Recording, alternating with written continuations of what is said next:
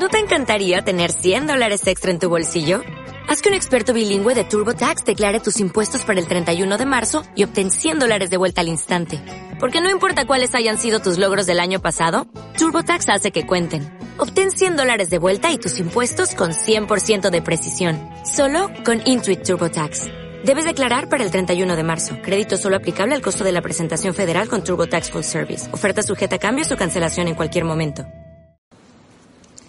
Bueno, eh, antes que todo agradecer la confianza y el honor de estar participando de esta, esta sesión de formación eh, y hablando de un tema, de un concepto tan importante, tanto porque es el que, digamos, le da el nombre a nuestro movimiento, como porque es un concepto que tiene una alta significación, una alta relevancia en los debates del, de la política y el pensamiento político actual. Eh, decir también que la conjunto de ideas que voy a presentar, eh, si bien es cierto, son parte de una, de una investigación, de un estudio en torno al, tema de la autonomía y del autonomismo, eh, un, estudio que tiene una buena cuota de personal, también está inscrito en, un, en, un, lo que podríamos llamar como la corriente autonomista. Eh, hace mucho tiempo, es, una, es parte de un debate, una reflexión, una búsqueda colectiva. A pesar de lo joven de nuestro movimiento, habemos muchos que venimos siendo autonomistas o considerándonos de la corriente autonomista hace mucho tiempo. Entonces, eh, esto tiene su, tiempo de maduración y, espero eh, reflejar bien eh, los debates colectivos que, por lo menos en mi caso, he venido participando hace casi década y media ya. voy a hacer un, repaso de la trayectoria histórica de la idea de autonomía, cómo eso tiene que ver con, las corrientes eh, y fuerzas políticas eh, de vocación transformadora, de vocación emancipadora, y en particular eh, su vínculo con el marxismo. Pero también al final voy a hacer un conjunto de consideraciones que van más allá del, marxismo y que tienen que ver con algunas tesis que voy a poner en juego y que espero gatillen una conversación posterior. Partir diciendo, por lo más general, eh, la autonomía tiene que ver, su sentido etimológico, tiene que ver con un sujeto que es capaz de darse normas a sí mismo. Eso parte desde el, digamos, el pensamiento filosófico más, por lo menos occidental, más antiguo, el griego, de ahí surge eh, esta palabra, que tiene que ver con la autodeterminación, con el autogobierno eh, individual y colectivo, y que tiene ciertas afinidades conceptuales que ya más más recientemente, digamos, tiene algunos conceptos que eh, son afines, digamos, como el concepto de libertad, de soberanía, de autodeterminación. Eh, y tiene muchas aplicaciones, ha tenido muchos usos. Eh, la filosofía alemana también teorizó mucho en su momento acerca del concepto, desde Kant, profesor, también ha desarrollado bastante el concepto eh, de, un marxismo hegeliano y también en Hegel hay, una idea que es muy, digamos, familiar con la idea de autonomía, aun cuando eh, eso no esté tan explicitado. Pero si, nos remitimos más al pensamiento político y, al, a los escenarios políticos contemporáneos, eh, y ahí puntualizando más, son las corrientes de izquierda, particularmente marxista y anarquista, desde donde eh, empieza a tener un uso más, más sistemático. En el caso de, de los inicios del marxismo, eh, Marx y Engels ocupan la idea de autonomía eh, en distintos planos, con distintas acepciones, en, distintos ámbitos. Hablan de autonomía para referirse a la autodeterminación de los pueblos, hablan de autonomía para referirse a la pérdida de autonomía del trabajador frente a la máquina, frente al sistema productivo y por tanto enganchado con, la crítica a la enajenación. Eh, hablan de autonomía relativa del Estado, es decir, cómo el Estado tiene un grado de autonomía relativizable en relación al, sistema económico. el Estado no es solo una réplica del, de las condiciones económicas, de la estructura económica, sino que tiene un grado de autonomía que permite la disputa política por el Estado. Eh, hablan de autonomía para referirse al, al, a la noción de trabajo vivo que está implícita en la conceptualización marxista ya más, más, más dura, es decir, cómo, cómo consigue eh, Marx eh, el valor, el trabajo, cómo se produce el valor socialmente en, en las sociedades contemporáneas. Hablando de autonomía también para referirse a la independencia de clase, a la independencia de la clase trabajadora frente a los instrumentos, a las dinámicas y las estructuras de dominación. Y también se puede decir que eh, la noción que eh, se pone explícitamente por parte de, de, Marx y Engels, pero particularmente de Marx, eh, su noción del comunismo, de la sociedad comunista, tiene mucho que ver con lo que uno puede decir como un horizonte de realización de la autonomía. uno puede decir que el comunismo es algo así como la realización de la autonomía individual y colectiva llevado a su, a su máximo, digamos, a su máxima potencialidad. Em, dice, algunas, para citar algunas algunas frases, eh, una sociedad en la que el libre desarrollo de cada una condicione el libre desarrollo de todos. O la, o la tan repetida frase de, de cada cual según sus capacidades, a cada cual según sus necesidades. O cuando dice, por ejemplo, de que la sociedad comunista se caracterizaría por, por ser una sociedad donde los individuos podamos ser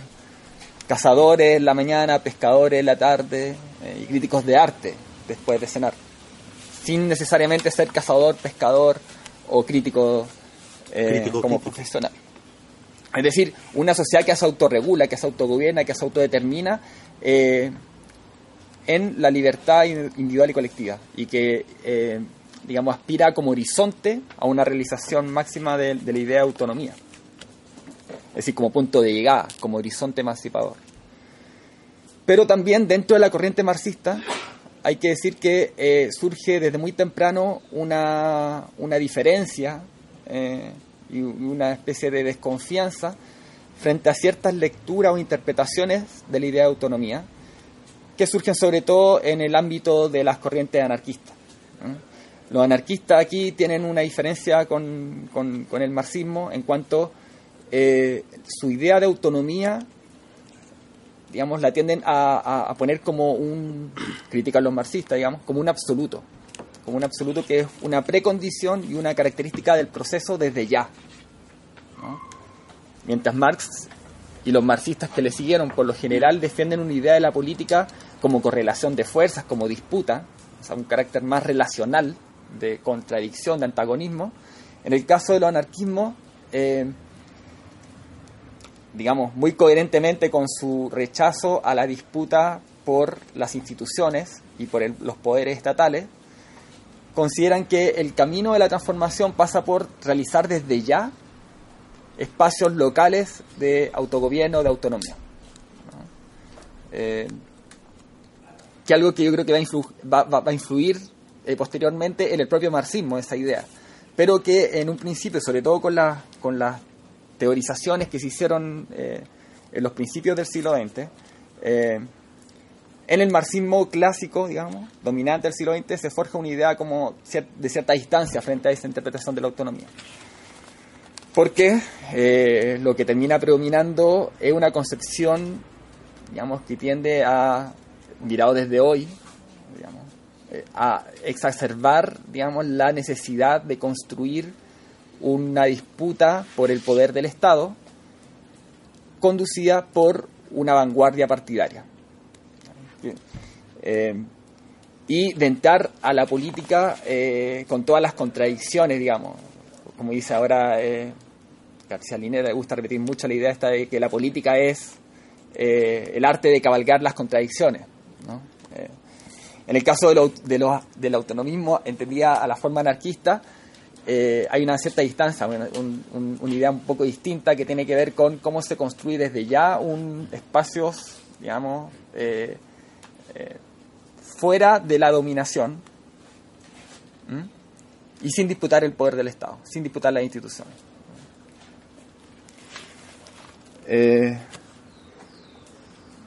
Pero como decía, en el propio marxismo ah, hay corrientes que empiezan a, desde muy temprano a hacer una interpretación que tiene ciertas afinidades con la crítica anarquista y que uno podría englobar estas corrientes como, eh, digamos, como consejismo. Una corriente consejista dentro del marxismo, que encabeza, por ejemplo, en su inicio Rosa Luxemburgo, que es, hace una crítica a la idea leninista de vanguardia y que eh, digamos, pone en un lugar preponderante a la espontaneidad de las masas, a la espontaneidad de, los, digamos, de los movimientos populares y una crítica a la suplantación que, eh, que podría ser eh, esta vanguardia partidaria. Y ahí, bueno, eh, la corriente dominante de Lenin, Kotsky, Trotsky en general, tendría a compartir esta idea de, forjar este, este, núcleo, digamos, de militancia más activa que va, digamos, abriendo las condiciones para, la disputa emancipadora, para la revolución. En el caso de las corrientes consejistas, hay un, hay un énfasis en la necesidad de que sean, digamos, el mismo movimiento popular el que vaya construyendo condiciones para la transformación mientras la idea mayoritaria leninista tiene que ver con, digamos, la preocupación tiene que ver con cómo se forja un instrumento político que abre espacio, que abre paso a, esa, a, esa, a esas condiciones. Eh,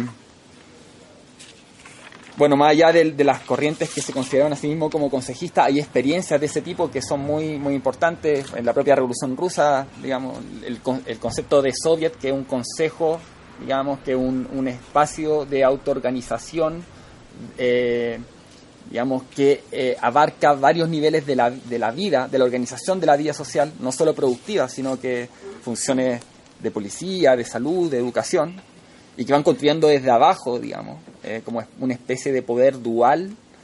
eh, frente al Estado, van construyendo desde abajo las condiciones de la, de la disputa política. Eh, posteriormente,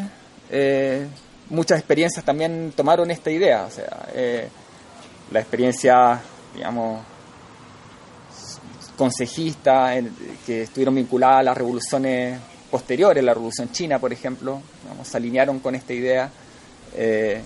o esfuerzos de organización institucional que tenían que ver con una crítica a la burocratización excesiva a la que había llevado la idea más vanguardista de revolución. Y ahí tienen, por ejemplo, las experiencias de lucha, muchas de ellas derrotadas eh, por, el propio enfrentamiento con, con, los, con los gobiernos del socialismo real, del llamado socialismo real, como por ejemplo fue Hungría, Yugoslavia, en Argelia también hubo una experiencia similar, Polonia, Alemania, experiencias muy, muy germinales, pero que eh, ponían el acento un poco en, las posibilidades que habría un cambio social que no estuviera tan hegemonizado, tan controlado desde el Estado y por la vanguardia partidaria que controlaba el Estado. Una corriente que es importante mencionar eh, en este sentido porque puso la autonomía muy, muy, muy por delante, digamos, empezó a ocupar muy intensivamente el, concepto dentro del marxismo. Eh, es un grupo que surgió en la Francia de los años, entre fines de los años 40 y los años 60, que es el grupo que se llamó Socialismo Barbarie, que se articuló en torno a la revista del mismo nombre, eh, tomando el, el, nombre del artículo que había escrito Rosa Luxemburgo en su momento. Eh, y que hace una lectura de la URSS, de la Unión Soviética y en general del socialismo real, haciendo una crítica a la vanguardia, a, la burocratización a la que había llevado eh, esta idea tan exacerbada de, vanguardia política. Ahí hacen una formulación que es muy complementaria con lo que mencionaba Carlos en torno a considerar a la, burocracia como clase y considerar a la Unión Soviética no como un Estado socialista degenerado, que era como el planteamiento que, formulaban las corrientes trotskistas, digamos, hacia, hacia el socialismo real, sino que ya como un Estado burocrático, un Estado donde hay una burocracia como clase dominante. Y hacen un conjunto de, reflexiones que tienen que ver con eh, también con las realidades del avance de un capitalismo eh, reformado, un capitalismo que tras la Segunda Guerra Mundial sale con, nueva, con nuevos bríos y, y, usa su enorme poder productivo, en, son los años en que el capitalismo tiene su, su edad de oro, digamos, con, con un crecimiento exponencial, sobre todo en los países centrales, de las capacidades de consumo de las grandes, de las mayorías trabajadoras, lo cual le quita, le quita eh, digamos, fuerza a las corrientes de izquierda eh, y logra generar un consenso básico que en algunos lugares se llama estado de bienestar o, en otros lugares tuvo otras formas, o, otros conceptos que se ocuparon, pero que se caracterizaron por la incorporación de un sector significativo de los trabajadores a los consensos sociales de, de, esa, de esos respectivos países. Em, y hay algunas cuestiones que se, se fueron viendo muy, muy con, un peso muy importante, como fue eh, digamos, enfatizar en la crítica a la, enajenación y a, la, a, las capacidades de construcción de hegemonía social y cultural de este capitalismo, que tiene además muchos dispositivos eh, comunicacionales y de, y de irradiación de una hegemonía cultural eh, en las conciencias de las mayorías. Entonces ya es un, es un, es un capitalismo que muy, muy marcadamente está gobernando, está dominando por la vía de la, del consentimiento activo o pasivo de las mayorías frente al orden y en muchos casos con una aceptación no menor, es decir, con hegemonía, si lo tomamos con el concepto que, que, acuña o que desarrolla eh, sobre todo Gramsci. Eh, esta idea, eh, digamos, tiende, en el caso, bueno, del, del, grupo Socialismo Barbarie, todas esas reflexiones con el transcurso de, los 60, los 70, los 80, tienden a, a, perder fuerza, digamos, esta crítica dentro de, las, dentro de los países capitalistas críticas por izquierda a, a estos regímenes capitalistas van perdiendo fuerza y se va imponiendo una hegemonía neoliberal muy contrarrestable ya sobre todo en las últimas décadas. Eh, y eso les, va, les va quitando peso y resonancia eh, política e intelectual. Pero la idea de autonomía cobra renovada vigencia en las últimas décadas. En las últimas dos, tres décadas uno puede decir eh, tiene una explosión en su uso en el, en el pensamiento y en el debate político, en prácticamente todo el, todo el mundo, por distintas razones que aquí voy a citar algunas, algunas digamos, algunos influjos que explican eso. El primero tiene que ver con eh, una, una nueva ola descolonizadora que encabezan los pueblos originarios, los pueblos indígenas en, en nuestro continente, particularmente, pero también en otros lugares del mundo.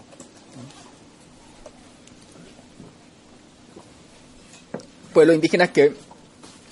eh, digamos, uno puede eh, caracterizar su proceso como un proceso de construcción como sujetos políticos autónomos en el último tiempo. O sea, sujetos políticos que,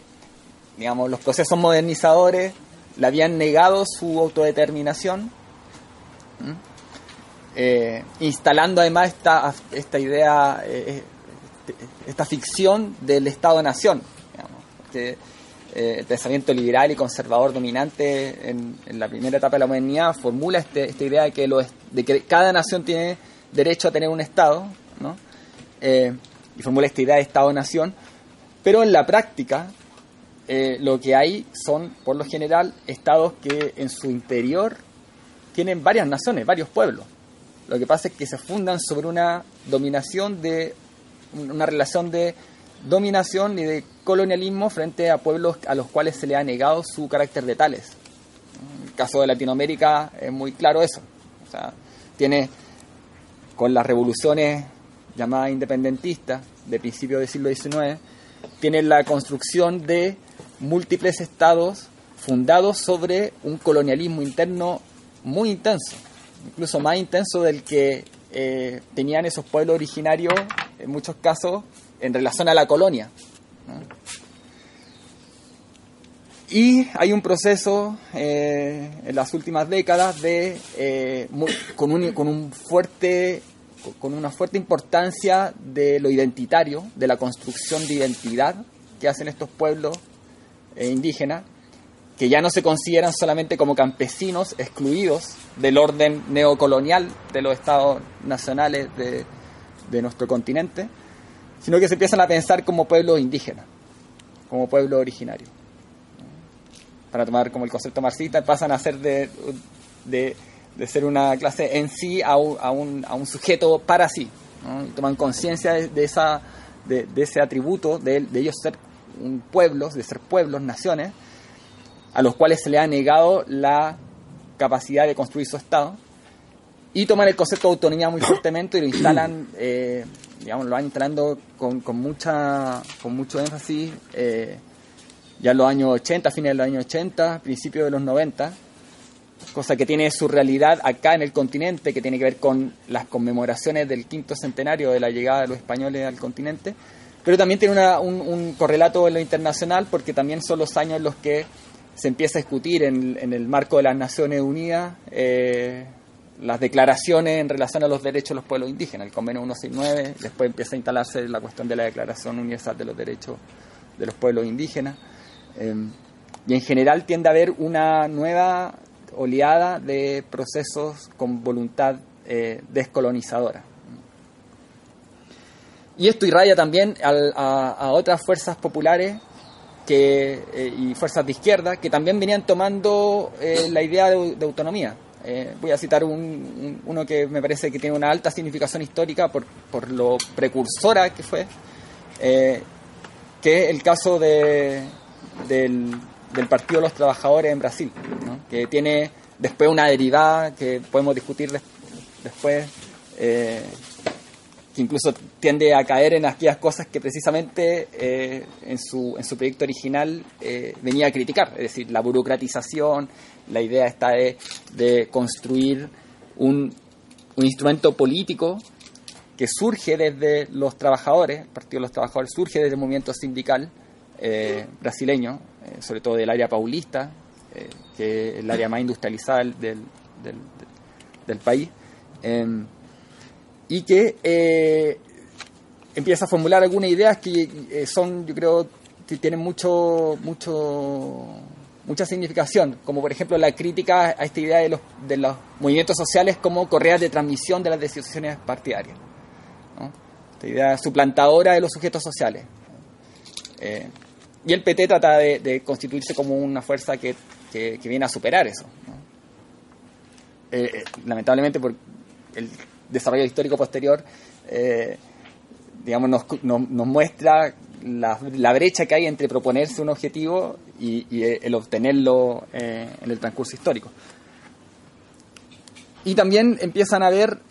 procesos sociales en Latinoamérica que tienden a construir nuevos movimientos sociales, nuevos movimientos populares,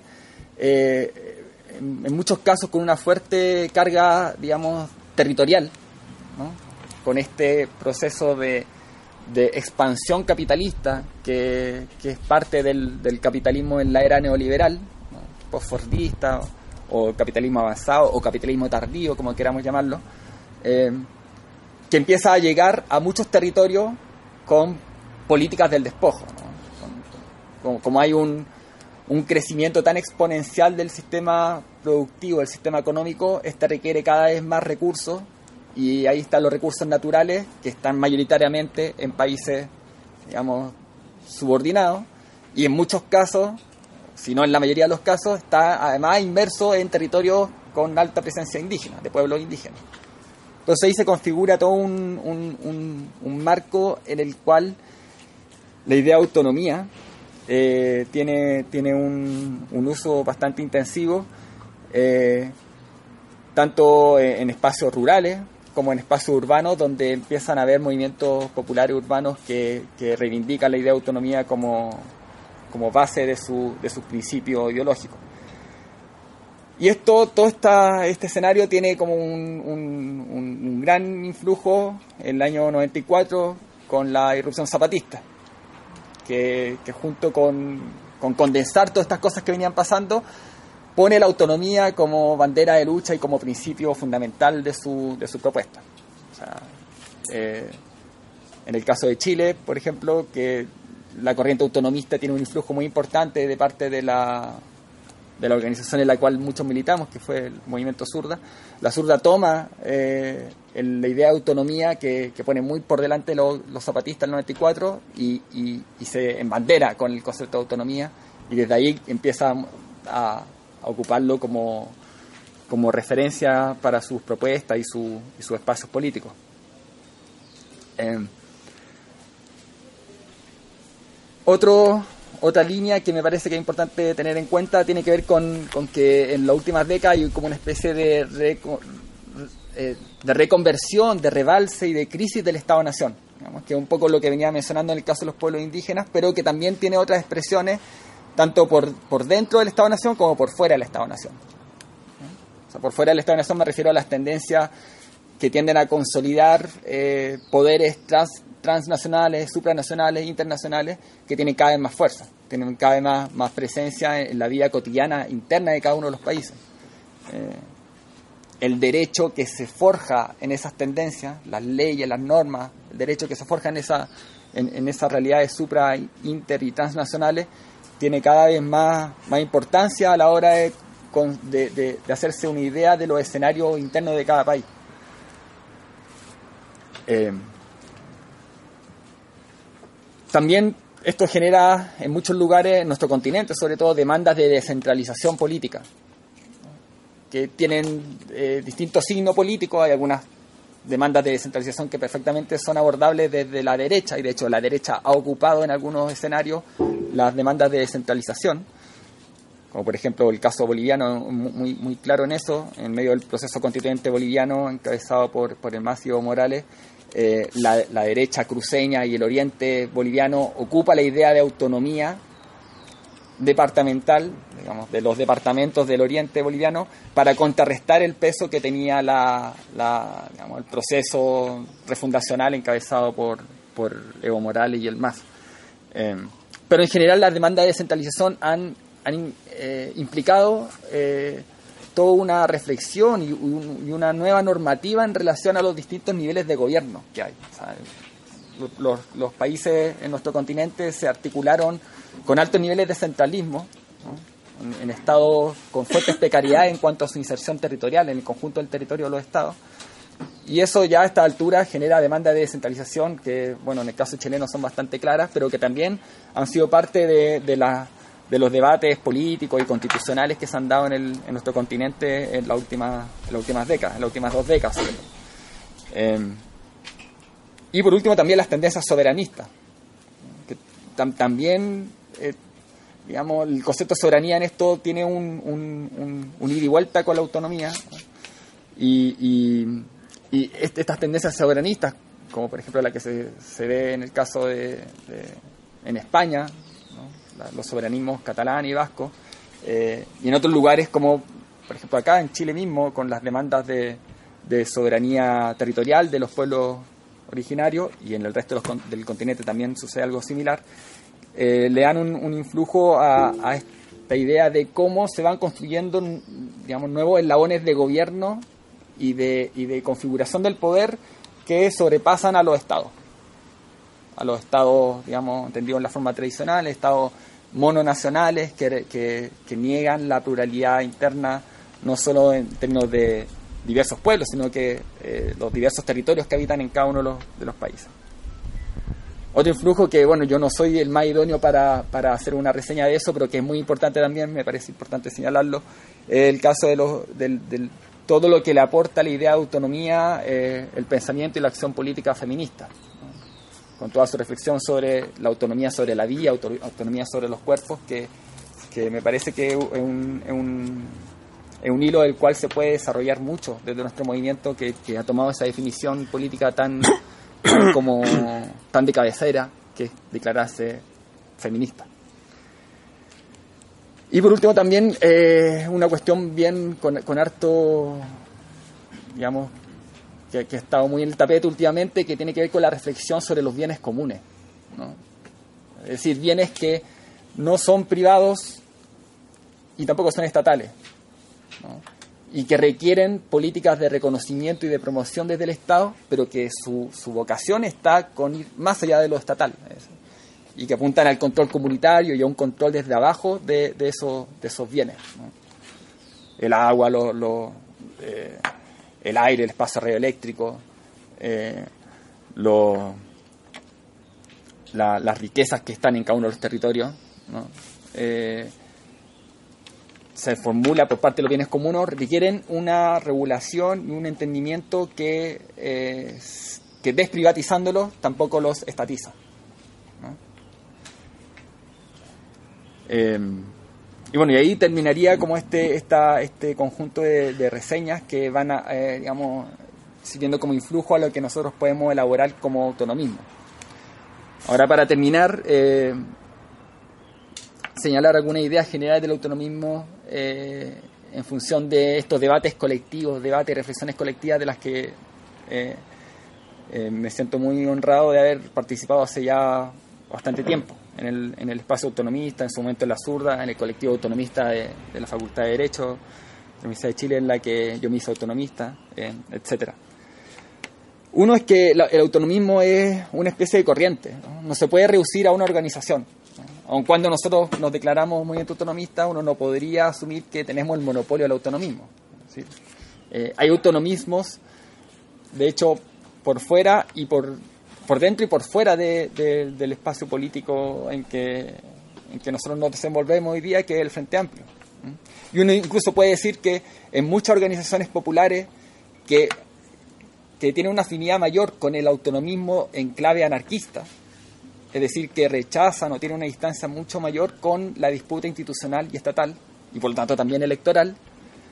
eh, uno puede también reconocerle a, esa, a esas tendencias que son autonomistas, porque en general hay una idea compartida, por, por, muy, por muy amplia que sea, en torno al, a, a, la transformación social y algunas características que tiene que tener esa transformación social. Una de ellas es que el, digamos, hay que superar estas, estas dicotomías que marcaron tan fuertemente los debates políticos en el, en, el pensamiento moderno o en, la época contemporánea, y en particular en el siglo XX, en los debates de izquierda, como por ejemplo la dicotomía excluyente entre reforma o revolución, o entre partido o movimiento, es decir, o hacer instrumentos con referencia a la disputa política electoral, institucional, o movimiento, eh, digamos, desligado de eso. Eh, otra, otra dicotomía excluyente que parece que la idea de autonomía también permite darle una vuelta está entre libertad e igualdad, que digamos, el pensamiento hegemónico ha tendido a monopolizar la libertad para las derechas y a atribuir la igualdad a la izquierda. A mí parece que esa es una idea que es altamente eh, negativa para los esfuerzos de construir un ideario eh, eh, que dispute que dispute sentidos comunes en las mayorías en la mayoría sociales de cada, de cada país. Eh, hay que hacer una retoma del concepto de libertad y hay que criticar fuertemente la noción de libertad que ha, que ha promovido el liberalismo y me parece que la autonomía como concepto permite mucho eso, porque refiere no solo a, a, la, a la autonomía individual, sino que a la necesidad de construcción colectiva de las condiciones que hacen posible la autonomía. Otra idea compartida dentro, dentro del autonomismo eh, tiene que ver con esta idea de la movimentalidad, es decir, que eh, lo que queremos son instrumentos políticos que eh, no suplanten a los movimientos, sino que dialoguen en un ida y vuelta, digamos, en una relación más porosa, más dialéctica, para ponerla en un término más clásico, con los movimientos sociales, con las organizaciones sociales y en general con, con las personas en su conjunto. Es decir, dejar de creer que la vanguardia es un, una, digamos, una, un resumidero tan excluyente de, la, de las certezas que tiene el movimiento popular, sino que hacer una, idea de vanguardia o de retaguardia, como queramos concebirla, eh, que tiene una relación de diálogo más constructivo con, con su exterior, digamos, o sea, con, con, las personas que no son parte de la organización. Eh, y una concepción amplia del poder. de las relaciones de poder. Y ahí yo creo que el, sentido común que nosotros tenemos en general de, de considerar que bueno, el poder no, no, empieza ni termina en el Estado, aunque tiene en el Estado un núcleo de condensación muy, muy significativo, muy relevante y por lo cual hay que disputarlo. Pero no, no empieza ni termina la lucha transformadora en el Estado, cosa, por lo, cosa que tiene algunas derivadas muy concretas, como que la lucha política no, no empieza ni termina en las elecciones. Eh, y en conseguir este, esta idea de autonomía tanto como proceso como característica del proceso, como también como un horizonte, es decir, como el ideario último, el fin al que queremos acercarnos. Es decir, la autonomía es un medio y un fin, es una prefiguración, que es siempre una búsqueda, nunca es completa, nunca es absoluta, porque está inmersa en un campo de lucha y en correlaciones de fuerza que, la exceden. Eh, y que tiene que ver con una idea del socialismo, digamos, si, si entramos como a REC construir la idea de socialismo y, tratar de peleársela a esta, esta, idea más estatista, más centralista, con la cual las derechas siempre tratan de, involucrarnos y de, asimilarnos, eh, entender al socialismo como una socialización del poder, es decir, como un proceso de democratización que requiere la construcción de sujetos autónomos y de procesos de construcción de autonomía en distintos niveles y en distintos ámbitos autonomía a niveles políticos, autonomía a niveles sociales, productivos, comunicacionales, eh, en construcción de, redes de intercambio, etc. Eh, bueno, me quedo por ahí, después las intervenciones, preguntas, eh, tengo algunos puntos más para señalar, pero por ahora me parece que estoy que completé ya como esta reseña del autonomismo para que como aporte para para la conversación que vamos a tener ahora. O'Reilly Auto Parts puede ayudarte a encontrar un taller mecánico cerca de ti. Para más información, llama a tu tienda O'Reilly Auto Parts o visita oreillyauto.com.